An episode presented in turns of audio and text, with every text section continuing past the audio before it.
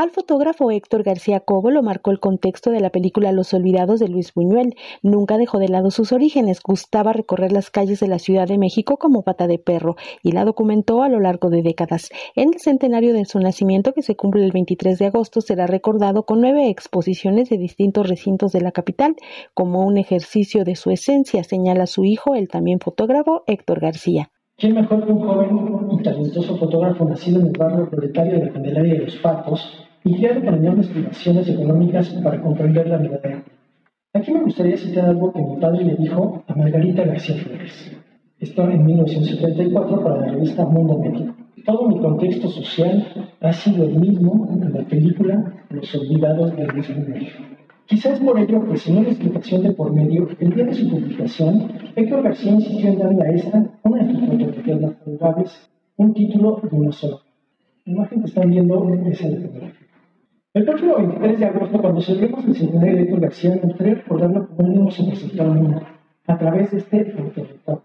Como un hombre que en la búsqueda de su capacidad creadora, no olvidó sus orígenes y supo declarar, el último día de su vida, siempre con los olvidados se agrupan bajo el título Héctor García, centenario de nacimiento del fotógrafo de la ciudad, y es oportuna para resaltar la urgencia de preservar su archivo de un millón de negativos que resguarda la Fundación María y Héctor García. Sí, me encantaría, y, creo que es muy importante mencionarlo, que empezáramos a, a trabajar con este archivo.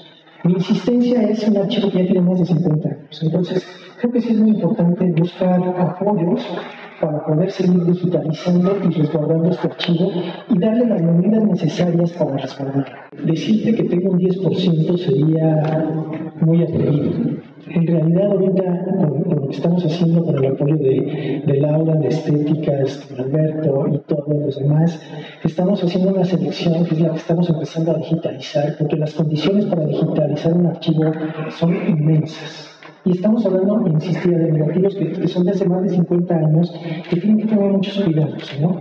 Entonces, la idea de digitalizar esto precisamente es que podamos tener una plataforma digital para que la gente los pueda consultar y además, pues, que los conozcan sobre todo, ¿no? Esa, es la intención.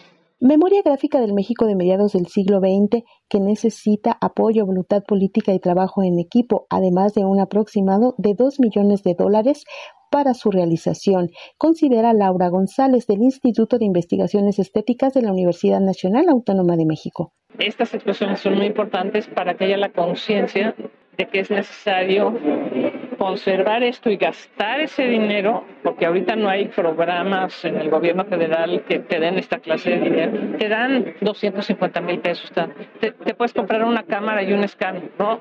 Pero no puedes pagar al bonito que va a hacer esto durante tres años o cuatro años.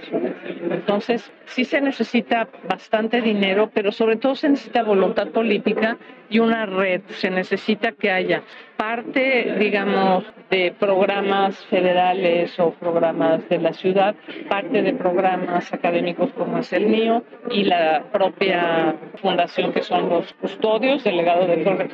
Tiene que ser a muchas manos porque si no nadie puede. Es un proyecto tan grande que tiene que ser un proyecto, eh, digamos, colectivo. Algunos de los recintos donde se presentarán estas imágenes son el Centro de la Imagen, el Museo Nacional de Arte y el Museo del Estanquillo, entre otros. Para Radio Educación, Alejandra Leal Miranda.